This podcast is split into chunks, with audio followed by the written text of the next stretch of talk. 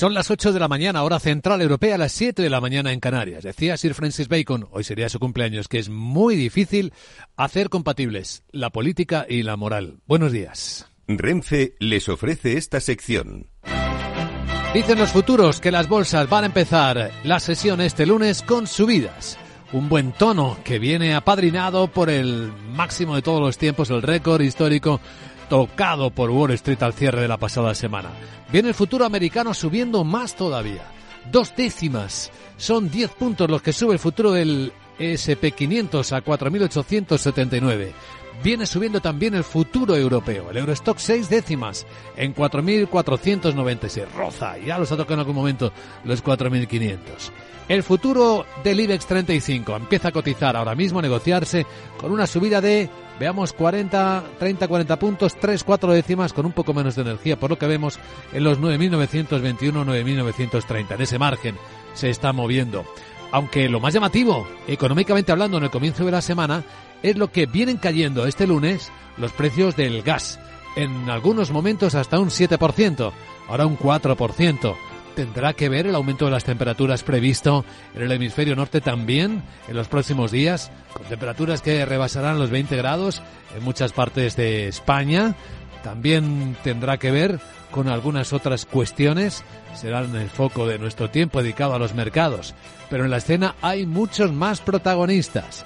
En el lado de los mercados, en el tiempo de valor añadido, enseguida análisis en Capital Radio, del fuerte empujón, empujón de la inteligencia artificial, de los fabricantes de chips, de la tecnología en estos récords históricos de las bolsas. Estará con nosotros, le saludamos en un instante, Xavier Ferraz, el profesor titular del Departamento de Operaciones, Innovación y Data Sciences de SADE, de la Escuela de Negocios, abordando esta cuestión. Nadie parece hablar de burbuja, ¿verdad?, de la inteligencia artificial. ¿Valen lo que se pagan las acciones de estas compañías? Bueno, y tras ser en la gran tertulia de la economía, Julián Salcedo, Rafael Moreno y Carmen Morales nos ayudarán a poner en, en orden las noticias con las que despertamos, entre las que hay un protagonista. Ron DeSantis, el gobernador de Florida, que ha decidido dejar el paso expedito a Donald Trump. Renfe les ha ofrecido esta sección. Lauri, decidido. La despedida la hacemos en Gandía. Prepara el bikini. Lauri, que en Gandía vive el ex de Jesse. Que nos vamos a Málaga. Lauri, que no. Que dan mal tiempo. A Bilbao. Pinchos y party. Lauri, una cosita. Que al final es despedida conjunta. Te hago administradora del grupo que no puedo más. En Renfe tenemos más de 1500 destinos para que siempre puedas llegar a donde quieras llegar. Nadie te da más. No todos los trenes son como Renfe. Renfe, tu tren.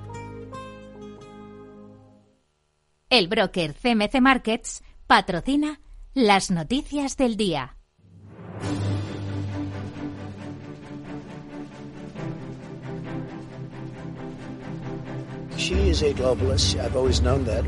Queríamos escuchar a Ron DeSantis, el ex candidato republicano, ceder el paso a Donald Trump, pero a quien escuchamos es a Donald Trump decir que lo que él prefiere es efectivamente ahora centrarse en eh, dejar fuera a su competidora, que es Nikki Haley, a la que acusa de ser Miguel San Martín una globalista. Efectivamente, y dice que Estados Unidos, eh, le hemos escuchado, debe 35 billones de dólares y tiene que preocuparse de eso. Palabras de Donald Trump que ha agradecido el apoyo del ex candidato republicano Don DeSantis, eh, Ron DeSantis, que se ha retirado de esas primarias republicanas. Un anuncio por sorpresa cuando solo quedan dos días para la cita clave de New Hampshire.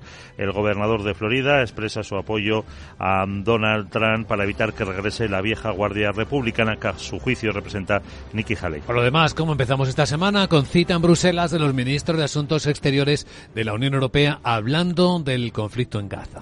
En unos minutos eh, comenzará, van a intercambiar puntos de vista por separado durante la mañana con sus homólogos de Israel, Palestina, Arabia Saudí, Egipto, Jordania y con el secretario general de la Liga Árabe. Van a acudir a la capital comunitaria, a Bruselas. Los ministros también van a debatir la evolución de la situación y de la región en general y podrían abordar el deterioro de la situación humanitaria en la franja y la necesidad de evitar que se produzca una extensión de la crisis en la región y del camino que se puede seguir. Ahí estará el alto representante de la Unión Europea para Asuntos Exteriores, Josep Borrell, quien aboga por imponer la creación de un Estado palestino pese a la negativa actual de Israel. Además, lanzaba este mensaje. Os habéis criado en la paz y habéis creído que la paz es el estado natural de las cosas Y tengo la mala noticia de deciros que no lo es. Que el estado natural de las cosas es la violencia. Y que para luchar contra la violencia hay que crear una cultura política de paz. La paz se basa en la cultura política que la construye el Consejo debatirá la creación de una misión puramente europea que estará presente en el Mar Rojo. Borrell señala que la prioridad debe ser una escalada de esta guerra con los hutíes, para lo que insta a proteger la navegación sin que suponga agravar la tensión. De momento no hay paz ni plan de paz porque el primer ministro israelí Benjamín Netanyahu ha dicho que no al que le propone jamás. Que incluye el fin de las hostilidades y la retirada total de las tropas israelíes de la franja. En un vídeo mensaje a la nación, Netanyahu asegura que la presión militar es la única solución para devolver a los cientos de miles de evacuados de las comunidades colindantes a Gaza. No podremos devolver con seguridad a los evacuados a sus hogares y el próximo 7 de octubre sería solo una cuestión de tiempo, dice Netanyahu. No estoy dispuesto a aceptar un golpe tan mortal para la seguridad de Israel, por lo tanto, no lo aceptaremos. Las condiciones propuestas por Hamas subrayan un punto muy simple, no hay sustituto para la victoria. Solo la victoria total garantizará la eliminación de Hamas y la devolución de los rehenes. Según The Wall Street Journal, habría un nuevo plan de paz que están preparando Qatar y Egipto y que han presentado tanto a Israel como a Hamas en una propuesta de alto fuego en tres fases que duraría 90 días para poner luego fin definitivo al conflicto. Y de la actualidad económica en España destacamos el informe que acaba de publicar CEPIM en el que alerta cómo las pymes, las pequeñas y medianas empresas, enfrentan un escenario adverso por el aumento de costes laborales. CEPIME, de hecho, espera una continuidad de la debilidad de las ventas y el mantenimiento de la presión y de ese incremento de costes que ya son nueve trimestres eh, consecutivos. Asegura que se enfrentan a una intervención que afecta a toda la escala salarial y que el incremento continuo de se une la prórroga del veto a los despidos o el descenso previsto de la jornada laboral. Alerta que la productividad de las pymes ha caído casi un 1% en el tercer trimestre y son ya tres descensos consecutivos. Y en la agenda del lunes veamos a Arabot. Eh, nos actualizas. Buenos días. Muy buenos días, último repasito a la agenda escasa de este Monday. Empiezo con Eurostat que publica los datos de deuda y déficit públicos de la Unión Europea del tercer trimestre. Alemania coloca deuda a tres y nueve meses y la Oficina Federal de Estadística publica los datos adelantados de la exportación a países no pertenecientes a la Unión Europea en diciembre. También emite deuda Francia a tres, seis y doce meses. La presidenta del BCE, Christine Lagarde participa en un acto en Alemania pero no se espera ninguna declaración previa a la reunión de este jueves. Bueno Luis Vicente vamos a escuchar al experto de ESADE para que nos hable de las patatas fritas. ¿No? No. De los chisesos. Aunque me parece que no le vas a preguntar por eso, ¿no? ah, entonces será de los de mitón con flores, los semicontadores, los semiconductores, ¿no? Además yo tengo de eso y podrías preguntarle por si hay más modernos. Me los compras y así hablo más rato. ¿Te parece? Sara. Ahora me dices. Sara. Chao. Sara, pasa a resetearte, por favor. Vamos enseguida, ya en serio, a situar las claves de la semana y lo que está moviendo la economía y los mercados, los chips de la inteligencia artificial. El broker CMC Markets ha patrocinado las noticias del día. Será después de echar un vistazo al tráfico en conexión con la DGT. Patricia Arriaga, buenos días.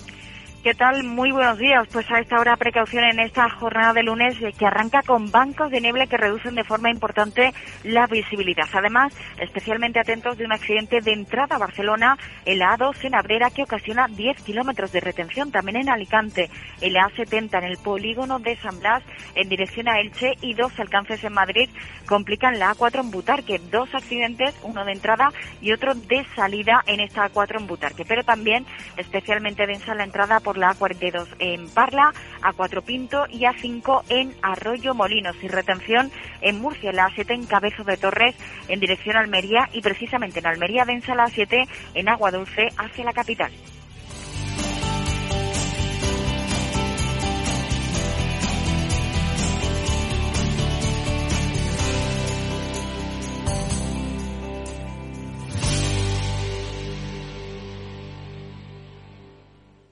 ¿Qué es ir más allá?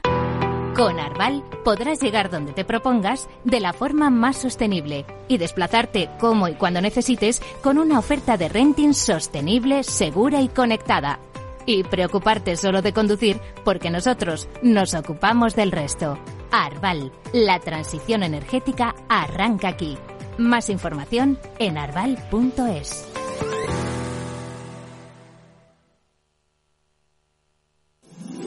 Todos los lunes a las 12 en directo en Capital Radio, la actualidad de personas y empresas en el Foro de los Recursos Humanos, primer espacio en la radio y en Internet dedicado a la gestión de personas y directivos en nuestro país. Voces acreditadas, profesionales del sector, empresas destacadas, empleados, líderes, todo sobre los recursos humanos. En la radio siempre en directo desde hace 18 años. Antena de Oro 2020. El Foro de los Recursos Humanos, los lunes a las 12, con Francisco García Cabello.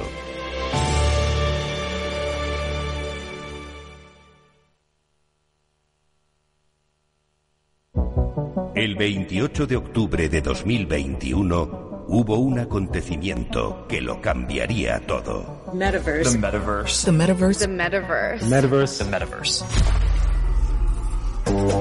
Llega a Capital Radio la nueva temporada de Metaverso en la Frontera. Los lunes de dos y media a 3 de la tarde navegamos por la actualidad tecnológica, Web 3, Metaverso, inteligencia artificial y mucho más. Con Selena Niedbala. No te lo puedes perder, porque lo que pasa en el metaverso Se queda en el metaverso.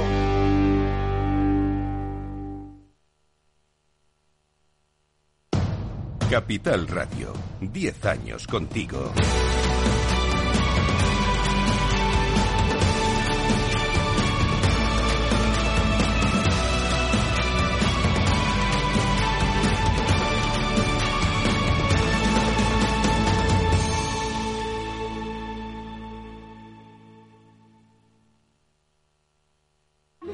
Fascinante, mágico, sorprendente, emocionante. ¿Te apetece descubrir Macao? Fusión de culturas, experiencias auténticas, Deporte, música, patrimonio y vida. tradición y modernidad, gastronomía, noche y día. Ven y experimenta Macao.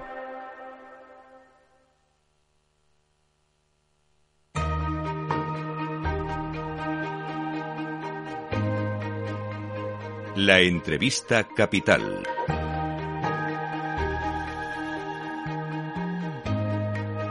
Luis Vicente Muñoz. Y es el tiempo del análisis en Capital Radio sobre el gran tema que está moviendo la actualidad y los mercados. La inteligencia artificial, los fabricantes de semiconductores son los que están detrás de los nuevos máximos históricos, por ejemplo, de Wall Street. Gigantes como Nvidia o como Microsoft explican buena parte de esta creación de valor. Nadie habla de burbuja, pero hay quien se pregunta, ¿esto que el mercado descuenta, este extraordinario valor que se supone que va a aportar la inteligencia artificial a nuestras vidas, está bien ajustado? ¿Lo estamos percibiendo correctamente? Bueno, nos acompaña en directo en Capital Radio Xavier Ferraz, el profesor titular del Departamento precisamente de Operaciones, Innovación y Data Science en la Escuela de Negocios ESADE. Xavier, muy buenos días, ¿cómo estás? Hola, buenos días, ¿qué tal? ¿Cómo estáis? Estamos viviendo una auténtica fiesta, ¿verdad?, de los semiconductores, de la inteligencia artificial. Estaba citando el caso de los mercados porque es una forma de valorar hasta qué punto el mundo está teniendo en cuenta lo que se espera de la inteligencia artificial, además de lo que ya está aportando como valor a muchos negocios o empresas del mundo. ¿Tú crees en algún momento que estamos exagerando esta apreciación? No, yo creo que no. Yo creo que a diferencia de otros momentos de la historia tecnológica, donde lo que predominaba era el modelo de negocio, y hablo de la burbuja.com, por ejemplo, ¿no? Eh, pero realmente había una tecnología que era accesible para todo el mundo detrás. Ahora estamos hablando de un conjunto de tecnologías eh, de las cuales algunas pocas compañías tienen el control exclusivo. Eh, y estas compañías inevitablemente están configurando pues una, un potencial tecnológico, una masa tecnológica que va eh, a afectar, va a abordar, va a, despar- a desparramarse por todas partes. Así que yo creo que este crecimiento es, es natural eh, y que va a ir a más. Fíjate el caso, por ejemplo, de empresas que podemos tomar como referencia. Empresas que hace una década no valían nada y que hoy valen 100 veces más, como es el caso de Nvidia, cuya capitalización bursátil supera, bueno, se acerca ya al billón y medio de dólares. Claro, no lo vale como negocio, no vale como, como expectativa, ¿no? Bueno, eh, ese billón y medio de dólares, ten en cuenta que estamos hablando ya de un valor eh, similar, incluso superior al PIB español. Así que imagínate eh, la monstruosidad de compañías que tenemos delante, ¿no? Y, con valoraciones mayores tenemos a Microsoft, a Amazon, a Apple, eh, a Google, es decir, están llegando a cantidades macroeconómicas. También sus inversiones en I+D son macroeconómicas. Em, pero bueno, se sustentan en un conocimiento que es único, que les, les confiere lo que llamamos un océano azul. Eh, es imposible batirlas. Eh, no hay competidor posible, emprendedor en el mercado que diga voy ahora a hacer algo como Nvidia. Hay detrás, y lo hemos visto en las gráficas, ¿no? Hay detrás pues una acumulación de conocimiento de largo plazo que ahora además se ve propulsada, catapultada por los esfuerzos de I de los países, ¿eh? que también ponen dinero para controlar en el territorio cercano esas, esas tecnologías. Yo creo claramente que esto va a ir a más, Luis Vicente. ¿Quién puede ser el ganador y el perdedor de esta competición que se desata de forma explosiva, Xavier? Bueno, a ver, yo creo que los fabricantes de, chips eh, están en, un, en, un, sector extremadamente complejo, dinámico y muy competitivo, aunque son poquitos. Pero fíjate que tienen que seguir la ley de Moore. ¿eh? La ley de Moore que dice pues que cada dos años aproximadamente se dobla la capacidad de cálculo de los ordenadores, la capacidad de integración ¿eh? de dispositivos en el material semiconductor. Esto es una esto es una evidencia empírica, no es una ley natural, pero pero se ha seguido desde que Moore, uno de los fundadores de Intel, de Intel la propuso en 1965. Entonces, claro, estas compañías están obligadas a seguir esta dinámica de cambio tecnológico tan acelerado.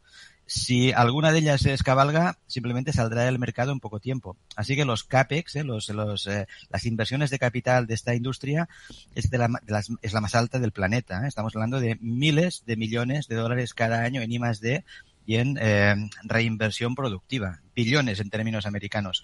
¿Quién va a ganar? Bueno, eh, the winner takes it all. Alguien eh, muy grande se lo va a llevar todo. Alguno de estos va a ser claramente quien va a despuntar por encima del resto.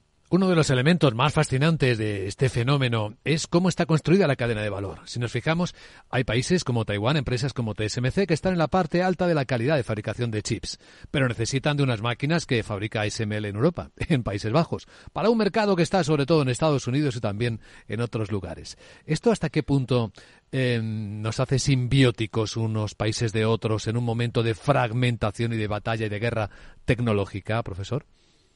Bueno, los bloques se están reconcentrando. Nos interesa que toda la cadena de valor esté en nuestro bloque occidental. Estados Unidos quiere que toda la cadena de valor esté en su bloque norteamericano. China quiere lo mismo. Porque es que casi, casi son, son recursos naturales. Es decir, tú cuenta en cuántos lugares a nuestro alrededor hay chips. Los tenemos en todas partes. Dispositivos médicos, sistemas de comunicación, eh, GPS, ordenadores, eh, en todas partes. No podríamos vivir sin chips. Y no nos hemos dado cuenta, cuenta de ello. Entonces, hasta ahora, pues pensábamos que el mundo iba a ser estable ¿eh? y que las cadenas de valor, pues tanto da. De hecho, el driver era el coste. Vamos a fabricar en el lugar más barato. Ahora vamos a fabricar en el lugar más próximo y más estable. El driver de la globalización ha cambiado. Entonces, eh, sí, la cadena es muy compleja y además es muy móvil porque no depende de recursos naturales. El, silicio es arena de playa.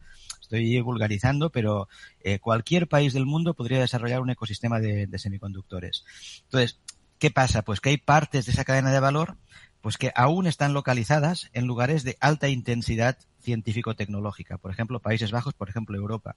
Ahí tenemos ASML, la joya de la corona tecnológica europea, ¿eh? que es eh, aquella empresa que hace la luz ultravioleta capaz de grabar los chips casi casi a escala atómica, ¿eh? a escala nanométrica preatómica.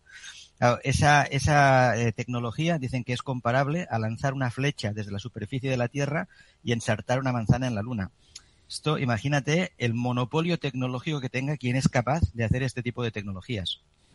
En esta competición, claro, hay algunos países que, es el caso de España, nos preguntamos si van demasiado tarde, sobre todo teniendo en cuenta que poner en marcha este tipo de fábricas o instalaciones nos recuerda a lo que ocurría en su momento con la energía nuclear. Necesitas proyectos casi de una década o más en algunos casos. Aquí tenemos un plan de fondos europeos con un PERTE dedicado precisamente a la inteligencia artificial ¿Hay oportunidad real o cuando quieras ponerte en marcha es que ya te han pasado siete veces los competidores?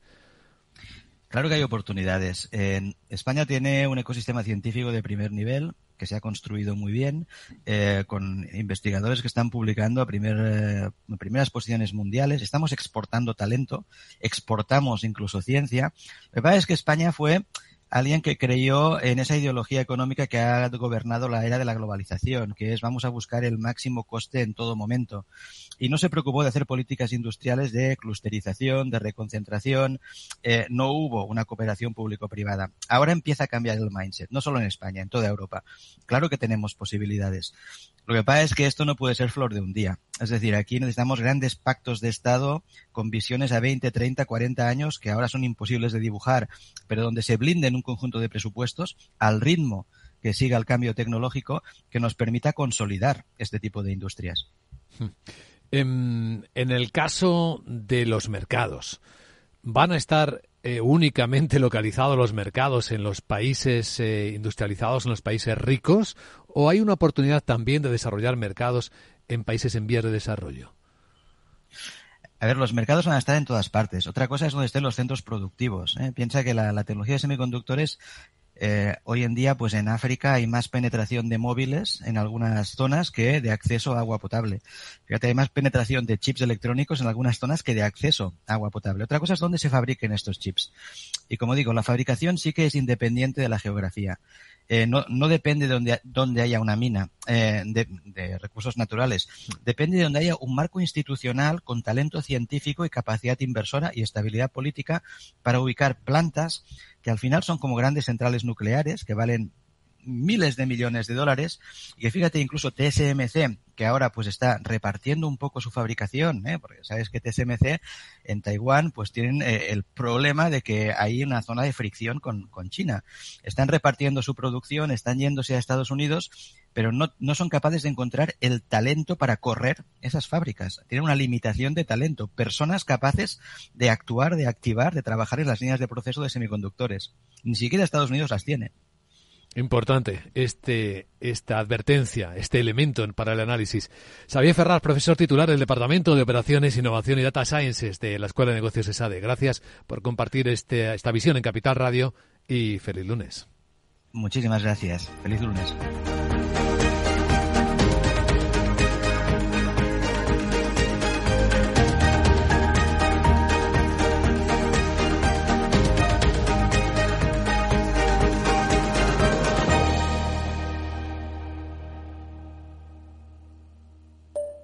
Mario, que eso de que no te da tiempo a pillar el tren. No te preocupes, que lo he mirado y hay un tren cada hora. Así que nada, salsero, duchita fría, cafetito para la resaca y ya te estás viniendo que está tu ahijado y toda su clase esperándote. Niños, saluda al Tito. ¡Tito! En Renfe tenemos la mayor frecuencia de trenes de este país. Nadie te da más. No todos los trenes son como Renfe. Renfe,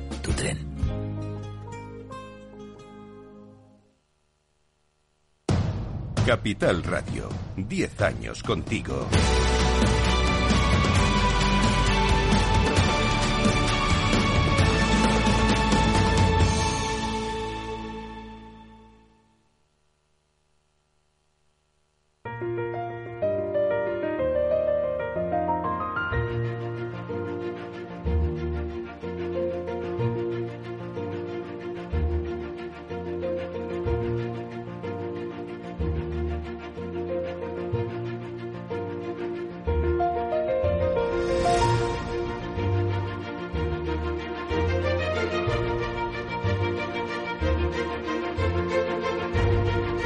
Capital Radio comienza la gran tertulia de la economía con Luis Vicente Muñoz. Y hoy nos acompañan en la gran tertulia de la economía, aquí en Capital Radio, Carmen Morales, que es profesora de liderazgo del IE Business School. ¿Qué tal, Carmen? Buenos días. Buenos días. Pues no hay mejor manera que empezar la semana con vosotros. Desde luego, buscando las tendencias, buscando, identificando lo que se mueve que siempre hay algo ¿eh? que se nos escapa, pero nosotros estamos trabajando aquí en la alerta temprana, que no es fácil. Julián Salcedo, doctor en Economía, presidente del Foro de Economistas Inmobiliarios. ¿Cómo estás, Julián? Buenos muy bien, muy buenos días, eh, Luis Vicente y Carmen. Pues estupendo, encantado de estar aquí otro lunes más. Sí, una de las historias recurrentes es que todo el mundo está frotándose las manos porque dicen, están empezando a bajar los tipos de interés en el mercado hipotecario. Incluso quienes tienen hipotecas ya seis meses van a empezar a notarlo en sus próximas revisiones. Sí, bueno, yo hice un comentario al respecto eh, a finales de año, principios de este. Hombre, yo no creo que los tipos de interés del BCE vayan a bajar realmente, por lo menos hasta abril o mayo. ¿eh? Pero efectivamente, eh, hoy, el jueves, me parece que es cuando es la próxima reunión del BCE, sacaremos alguna pista tenemos claro que los eh, tipos de interés han tocado techo y que a partir de ahora lo único que puede ser la expectativa es de bajada, ¿no? Sabemos también para los hipotecados, porque se dice que aunque el tipo de interés del Banco Central está en los tipos que está, sin embargo los que están aplicando las entidades financieras luego le aplican el diferencial, claro está, ¿no? ¿Eh? Pero están en el entorno del 4%, que está por debajo del tipo de referencia del Banco Central. Por tanto, eso ya es una buena señal de que las propias entidades llevan tiempo descontando una bajada, ¿no? Yo dije que yo creo que los hipotecados que revisen sus hipotecas, digamos, hasta abril y mayo, no notarán bajada en los tipos de interés, tampoco subidas o muy ligeras, y donde se notará es a partir de verano, eso sí. Bien, pues ahí tenemos una primera aproximación a una de las historias que interesan a todo el mundo. Y en el lado de los negocios os puedo adelantar que la semana comienza con noticias eh, que benefician o afectan a Técnicas Reunidas y a Sinopec. Eh, se han adjudicado dos contratos de Saudí Aramco por más de 3.300 millones de dólares. Estamos hablando de una joint venture que está participada en un 65% por técnicas reunidas y en un 35% por Sinopec, por la petrolera china, lo que significa que la compañía española cuenta pues ahí en la parte del contrato con cerca de más de 2.000 millones de dólares a primera vista. ¿eh? Esto es un pedazo de contrato. Carmen, tú que conoces bien además el lado saudí. El lado saudí, sí. Em, en cualquier caso, em, tanto como decíamos antes, ¿no? Como estaba comentando Julián, las, las proyecciones no son el destino, ¿no? Que dijeron en Davos como una de las conclusiones. Entonces, eh, volviendo al tema de las, de las inversiones, ¿no? Y de las hipotecas que decías. Eh, entonces, en cualquier caso, yo lo que creo es que eh, sí hay tendencias de fortalecimiento, ¿no? Esto es lo de, hablando de los saudíes y de las inversiones, sí tienen ese, ese planteamiento a largo plazo de em, afianzarse en determinados mercados y en determinados sectores y está claro pues que tienen una gran eh, previsión. Cooperación, ¿no? Estrategia de cooperación. Una gran estrategia de cooperación y sobre todo para neutralizar determinadas tendencias. Es decir, eh, eh, las, las relaciones tanto de China ¿no? como con, con todos los, los, los, países de la zona, con, con India, con, eh, con Rusia, ¿no? Por lo que, digamos, a vecinos, ¿no? De, de Centro Asia pueden implicar incluso ciertas relaciones que puedan tener con Irán o prever ciertas relaciones que puedan tener con Irán, pues, eh, pues neutralizan, ¿no? A través de estas inversiones y a través de estas apuestas a largo plazo. Fijaos que estamos eh, viendo cómo nace un triángulo ¿eh? estratégico. Está, por un lado, Saudí Aramco, está la petrolera china Sinopec, es la si no es la más importante, de las más importantes de China, y está la Española Técnica Reunidas, que es la que aporta la ingeniería. Bueno, yo creo que esto primero es una magnífica noticia para España y para Técnicas Reunidas, ¿no? Técnicas Reunidas, efectivamente, es una de las grandes ingenierías de, nuestro país y tiene una solvencia y, una experiencia muy acreditada y que participe en este consorcio, eh, sea triangular o sea bilateral, me da igual, eh, efectivamente es una magnífica noticia. Eh, yo creo además que yo creo en la cooperación. ¿eh? no tiene ningún sentido eh, cada uno hacer la guerra por su cuenta. La cooperación debe generar sinergias y favorecer a todos los componentes del consorcio, ¿no? En, el caso este, eh, además, se da la circunstancia de que tampoco es muy bienvenida en los países, son muy bienvenidas las invasiones, ¿no? lo hemos visto cuando Saudi Telecom tomó esa participación. Bueno, no ha, no ha, llegado a tomar el 10, pero eh, avanzó que iba a tomar el 10, pues es verdad que todos los países, no solo España, pues no lo ven con mucho agrado, ¿no? Prefieren este tipo de participaciones. Eh, eh pues mira, intentan templar, ¿eh? Porque hoy, eh, en una entrevista que publica en Expansión el ministro Álvarez, el titular, España es un país abierto a la inversión extranjera, incluida la saudí. Pero esa iniciativa Claro, sí, pero, compartida, inversión compartida. Eso no quita que haya, dice, mecanismos de escrutinio. Los llama así, mecanismos de escrutinio. Dejadme saludar que está conectado con nosotros ya eh, Rafael Moreno. No ha podido estar aquí en la mesa eh, de trabajo directa, pero está conectado con nosotros Rafa Moreno, que es coordinador de comunicación de defensa en TEDAE y del Conde Santa Bárbara de Sistemas. ¿Cómo está Rafa? Buenos días. Hola, buenos días. Estoy escuchando con mucha atención. Bueno, a ver qué nos da la semana. La noticia es buena. Exportaciones, empresas españolas compitiendo. Esto es eh, lo mejor que puede pasar.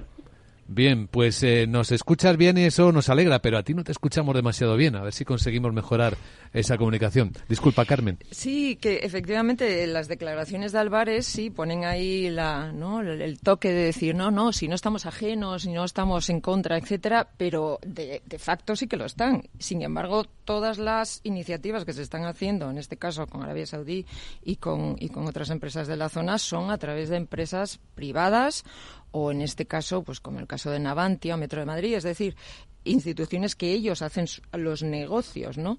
De manera individual con cero o, ningún o muy escasísimo apoyo por parte del, en este caso del, gobierno, ¿no? Cuando sí que ocurre es el, lo contrario, ¿no? De luego la, la, reacción, como ocurrió con Telefónica, ¿no? Entonces, es decir, las palabras al final, bueno, pues em, se las lleva el viento, ¿no? Es como lo que ocurrió en Davos, que, los, los el IBEX 35, los, los líderes del IBEX 35, pues no no se fían, efectivamente, ¿no? De los, de los, de las frases hechas y de las frases dichas. Ah, tú fíjate, eh, eh, Luis Vicente, que tú mismo has calificado templar gaitas, ¿no? Y es que esto no es eh, la forma de funcionar seria, eh, digamos, de, un gobierno o de lo que fuera, ¿no? En este caso de nuestro gobierno. Porque claro, lo primero que hacen es que cuando dice que toma el 10% dicen, no sabemos nada, nos tenían que haber avisado. Mm. Bueno, eh, la segunda, no nos parece que deban tener un sillón en el Consejo de Administración. Y, y por ahí van evolucionando. Al final, todo termina en que es el gobierno el que decide tomar Todavía no lo ha tomado, que sepamos, ¿verdad? Eh, pero ha, tomado el acuerdo, ha adoptado el acuerdo de tomar una participación del 10% en Telefónica, con lo cual eso sí, ellos sí que reclamarán su sillón, se convertirán en el accionista eh, mayor, mayoritario de Telefónica y eso ha hecho que recule eh, Arabia Saudí y se limite al 5%, al 4,99, al 5%, ¿no? Y una vez que eso ha ocurrido, le dicen, no, no, pero que te queremos mucho, ¿eh? ven, ven aquí con nosotros y tal. Hombre, y probablemente vendrá Arabia Saudí y hará más inversiones en muchas más y ya las tiene en otras empresas del IBE. Pero esto no es, lo que tiene que ser es un compromiso de Estado, no de gobierno, de Estado con otro Estado, con el de Arabia Saudí, independientemente de si Arabia Saudí es un país democrático o no lo es, respeta los derechos humanos o no. ¿Queremos que esté o no queremos que esté? Pues ya está. Bueno, de hecho, la confianza, si miramos los hechos, esto que estamos contando, esta noticia es un hecho. Es decir, hay confianza de Arabia Saudí, de las empresas estatales de Arabia Saudí, porque Saudi Aramco pues, es una empresa, la gran petrolera de Arabia Saudí, y elige a una ingeniería española para desarrollar los proyectos con los chinos, ¿no? Que esto es un negocio así muy, muy llamativo. Creo que ya está bien conectado Rafa Moreno. Rafa, ¿quieres decir algo más sobre este hecho que estamos contando, analizando? A ver. Sí, a ver, em, Arabia Saudí es un país muy particular, para todo, para bien y para mal, ¿no? Pero todas sus operaciones tienen una, aunque sean empresas privadas, eh, en este caso es, estatal, tienen una connotación estatal. El gobierno está detrás siempre. Y en ese sentido España no puede jugar a medias. O es una sociedad, es una economía abierta o no lo es. Es verdad que hace cinco o seis años pensábamos distinto ahora, en el sentido de que ahora sí que entendemos que el gobierno puede intervenir más, eh, sobre todo en algunas, algunas empresas y tenga lo que antes llamábamos la acción de oro. Eh, Aquí lo importante es que nosotros no podemos tener eh, a Saudi, a la Arabia Saudí como un, como un mercado eh, importante, tanto para la exportación como para la inversión. Eh, y por tanto, ahí tenemos que luchar por ello, tenemos que luchar por ello. ¿Con una supervisión? Sí, pero conscientes de que, de que los saudíes cuando hacen un contrato no te lo regalan, es porque porque realmente vales para ello y confían en ti. Y como decíais, creo que lo mencionabais, su confianza no es a corto, es mucho más a largo plazo que otros, que otros países y otros inversionistas. De todo ello se desprende, no sé si estaréis de acuerdo conmigo, que la posición del gobierno español dice, sí, España es un país abierto a la inversión extranjera, la queremos, pero bajo nuestro escrutinio. Ya no es una acción de oro en un sector estratégico, sino es que quiere estar en todo, prácticamente, el gobierno o el Estado, ¿no? ¿Nos da esa impresión? Antes era, bueno, pues libre mercado, ahora ya no. No, no, no, no está claro que el, enfoque intervencionista pues, em, pues predomina. Está, está, está, se, está, se está viendo ¿no? y se está mm, eh, observando a lo largo de los últimos, de los últimos cinco años que decía ahora Rafael, ¿no? esta, esta tendencia, este cambio radical. ¿no? Entonces, cosa que antes era absolutamente impensable, además, o, poco, o poco predecible, ¿no? Entonces, eh, sí, efectivamente, esto está cambiando. ¿A qué responde? Pues esto sería largo de verdad de analizar. Pero ya lo dejó claro en Davos el presidente Pedro Sánchez. ¿eh? O sea, somos aquí actor imprescindible. Ah, ah, es decir, las empresas no existirían sin nuestra acción, prácticamente dejó en el aire. Claro, esos 30 minutos en esa sala minúscula, ¿no?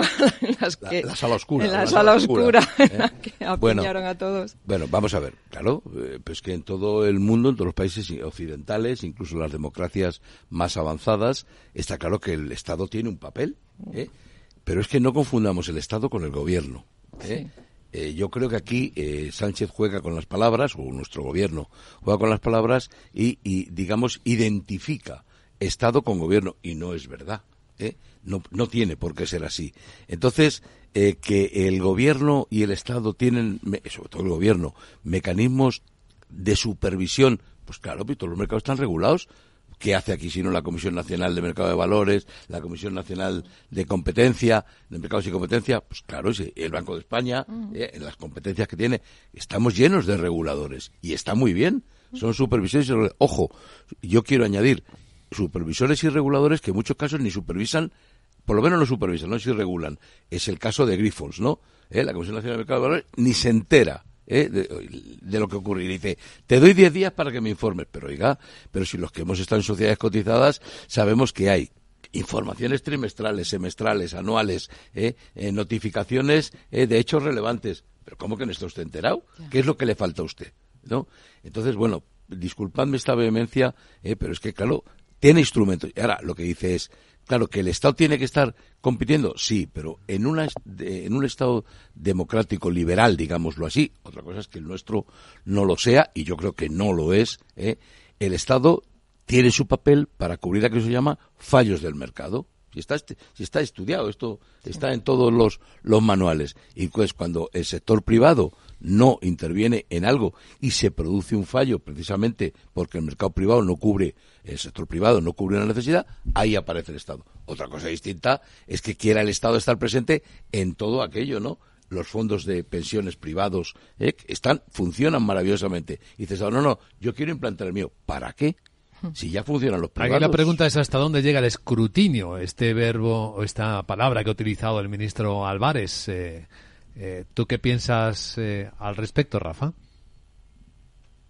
A ver, yo creo que aquí hay dos cosas diferentes, lo que estabais hablando. Una cosa es que el sistema necesita reguladores o personas que, o instituciones que puedan que puedan actuar en el caso de que no funcione y otra cosa es eh, convertirse en el, actor que, dirige la economía, el sistema y las empresas. Las empresas son son entes que viven y, nacen independientemente de en este caso del gobierno. O sea, eso decir que dependen del gobierno son del gobierno, pues no es verdad. El gobierno tendrá las públicas, pero las privadas no. Por tanto, eh, esta tendencia que hay ahora hacia, llamémosle una nacionalización de nuevo de sectores, un intervención, intervención directo, lo único que van a convertir es que el sistema eh, se convierta en un sistema planificado.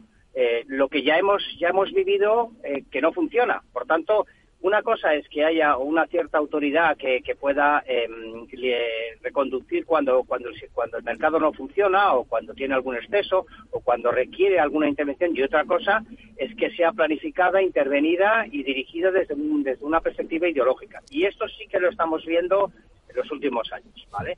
También es verdad que todo el proceso de globalización ha cambiado la percepción de, de un mercado completamente eh, libre, también ya no, ya no es lo mismo que pensábamos antes, pero de ahí a pensar que el, el gobierno, ya no el Estado, el gobierno tiene que planificar y dirigir la economía de un país, pues yo creo que hay un techo muy, muy, muy grande, ¿no? Las empresas deben de ser independientes y tener su propia vida y competir y no ser, no estar permanentemente intervenidas desde los salarios hasta, hasta cualquier parte de su, de su funcionamiento, ¿no?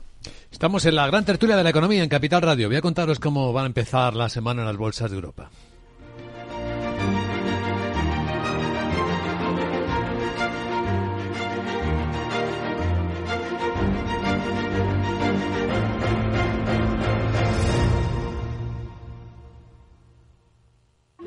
Fascinante, mágico, sorprendente, emocionante. ¿Te apetece descubrir Macao? Fusión de culturas, experiencias auténticas, Deporte, música, patrimonio y vida. tradición y modernidad, gastronomía, noche y día. Ven y experimenta Macao.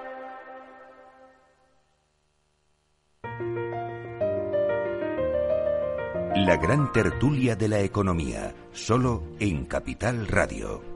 Pues vienen arriba las bolsas de Europa, después del máximo de todos los tiempos con que cerró el viernes Wall Street.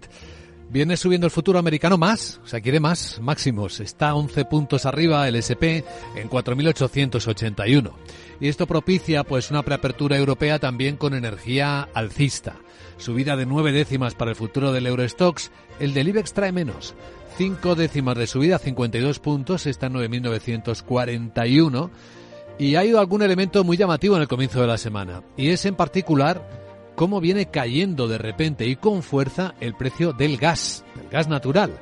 La caída ahora es del 4,3%, ha llegado a caer un 7%. Tendrá que ver con las buenas temperaturas que nos aguardan en los próximos días. Lo estoy viendo en las pantallas de XTV. Si inviertes en bolsa, esto te interesa. XTB, tu broker con más de 15 años en España, tiene la mejor tarifa del mercado para comprar y vender acciones y ETFs. No pagues comisiones hasta 100.000 euros al mes. Si inviertes en bolsa o quieres empezar, más sencillo imposible. Entras en xtb.es, abres una cuenta online y en menos de 5 minutos compra y vende acciones sin comisiones. Además, con atención al cliente las 24 horas del día. ¿A qué esperas? Miles de clientes ya confían en xtb.es. Un broker, muchas posibilidades. xtb.es. A partir de 100.000 euros al mes, la comisión es del 0,2%, mínimo 10 euros. Invertir implica riesgos.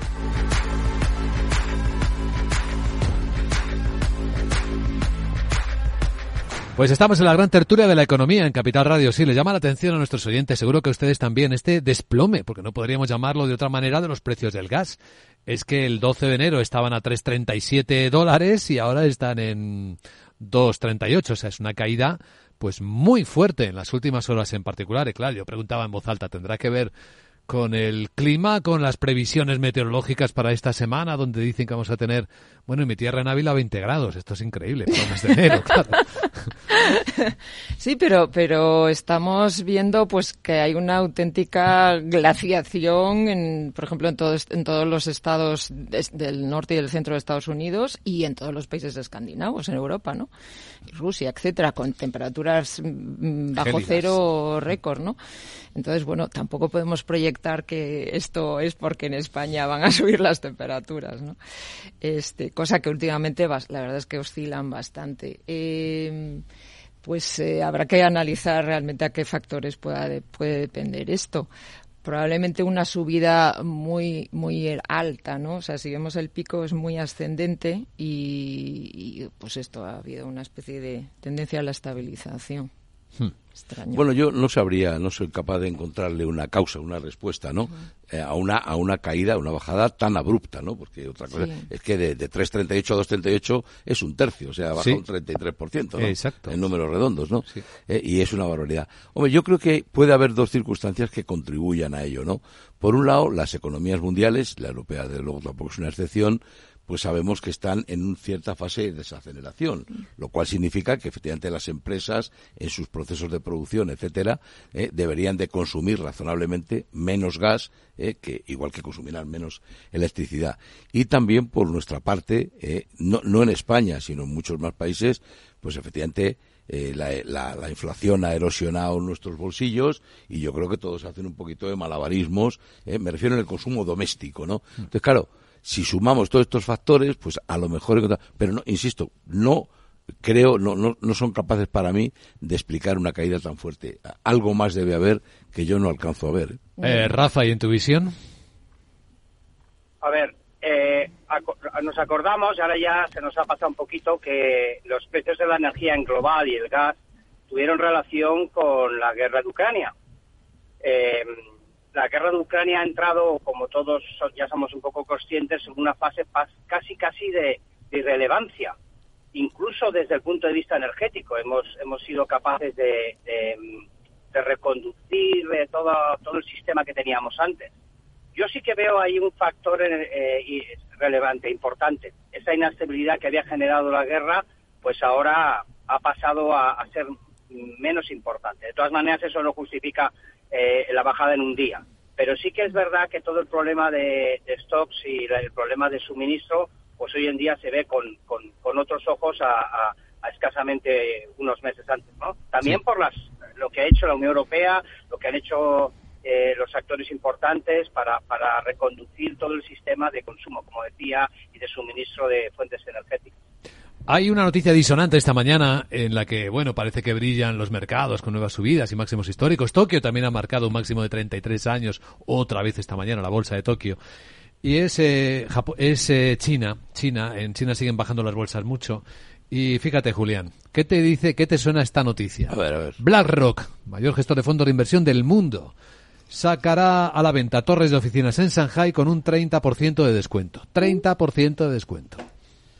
Bueno, sabéis que la semana pasada, hoy es lunes, claro, ¿no? Eh, eh, se empezaron a empezaron a salir noticias eh, preocupantes acerca de BlackRock en Estados Unidos, ¿no? que efectivamente sus inversiones inmobiliarias estaban sufriendo mucho y que de alguna manera estaban lastrando sus recursos. Habla en el mundo, ¿no? Sí. Que China tiene su sector inmobiliario quebrado, no tengo ninguna duda. Claro, las inmobiliarias chinas, que no es el caso de BlackRock, ¿no? Pero es propietario de muchos claro, claro, claro, claro, claro, Pero bueno, básicamente las inmobiliarias están quebradas por el tema de la vivienda, más que tal. Pero efectivamente, este, este movimiento eh, de BlackRock eh, es razonable en tanto en cuanto es preferible deteriorar y perder un 30% de la inversión que perder el 70%, por poner un ejemplo, ¿no? Y esto demostraría lo que algunos estamos diciendo, y es que la economía china está muy por debajo, está funcionando muy por debajo de su capacidad potencial. Y por tanto, eso significa que se está produciendo menos, las empresas no funcionan, etcétera, no hay demanda ¿eh? de, oficinas y BlackRock hace lo que hacen todos los fondos de inversión. ¿eh? Esto no es rentable, hago mi análisis, me voy antes de que empeore, ¿no? ¿Eh? Esta es la lectura que yo hago. Hmm. Eh, y otra noticia del lunes, eh, un informe que nos ha facilitado CEPIME preguntando a las pymes españolas cómo estaban en este momento. Y ellas dicen, situación adversa, nos están subiendo los costes, sobre todo los costes laborales, la subida del salario mínimo interprofesional, la subida de las cotizaciones a la seguridad social hacen que la presión de incremento de costes se acumule a nueve trimestres consecutivos. Así que esto es eh, lo que dicen cuando además observan que las cosas se pueden poner peor, porque si se prorroga el veto a los despidos o un descenso previsto de la jornada laboral, es decir, las pymes, hablamos de las pymes ¿eh? en particular, lo ven complicado. Lo ¿Lo entiendes así también, Rafa? Absolutamente. Eh, y es más, todo el tema de la jornada laboral está generando enormes dudas y replanteamientos globales. O sea, estás empezando el año y realmente no todavía no sabes cómo vas a cómo puedes planificar el coste que te va a representar una jornada laboral eh, reducida, ¿no?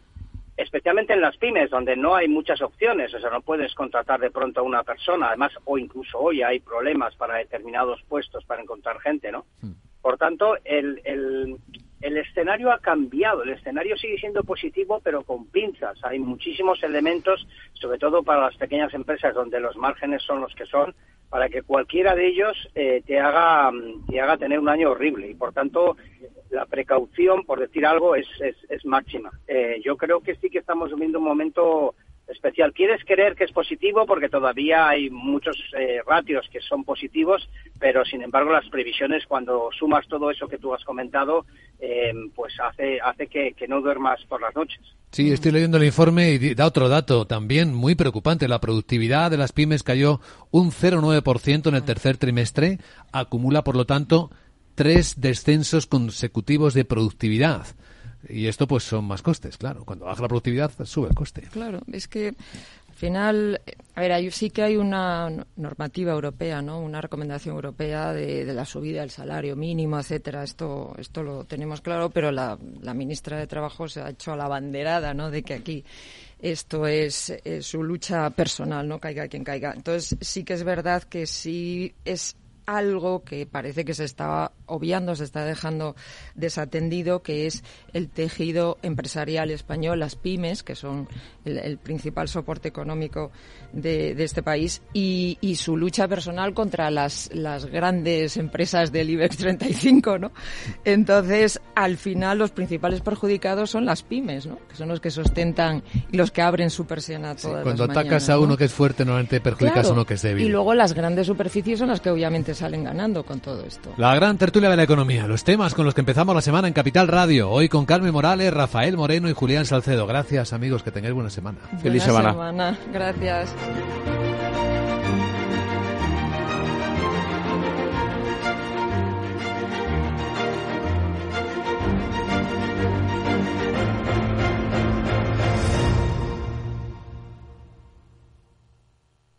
DEPAM, 150 años de consistencia en gestión de fondos de inversión y mandatos. Optimiza tu cartera con nuestras áreas de especialización en renta fija, renta variable, inmobiliario cotizado y ahora también oportunidades de impacto. Consulta depaminvestments.com y a tu asesor financiero. DEPAM, confianza, conocimiento. Si te consideras un apasionado de los mercados financieros y te interesa la bolsa, debes saber que comprar o vender acciones y ETFs con XTB no tiene ninguna comisión hasta 100.000 euros. Abre tu cuenta 100% online en 5 minutos. Un broker, muchas posibilidades. XTB.com. A partir de 100.000 euros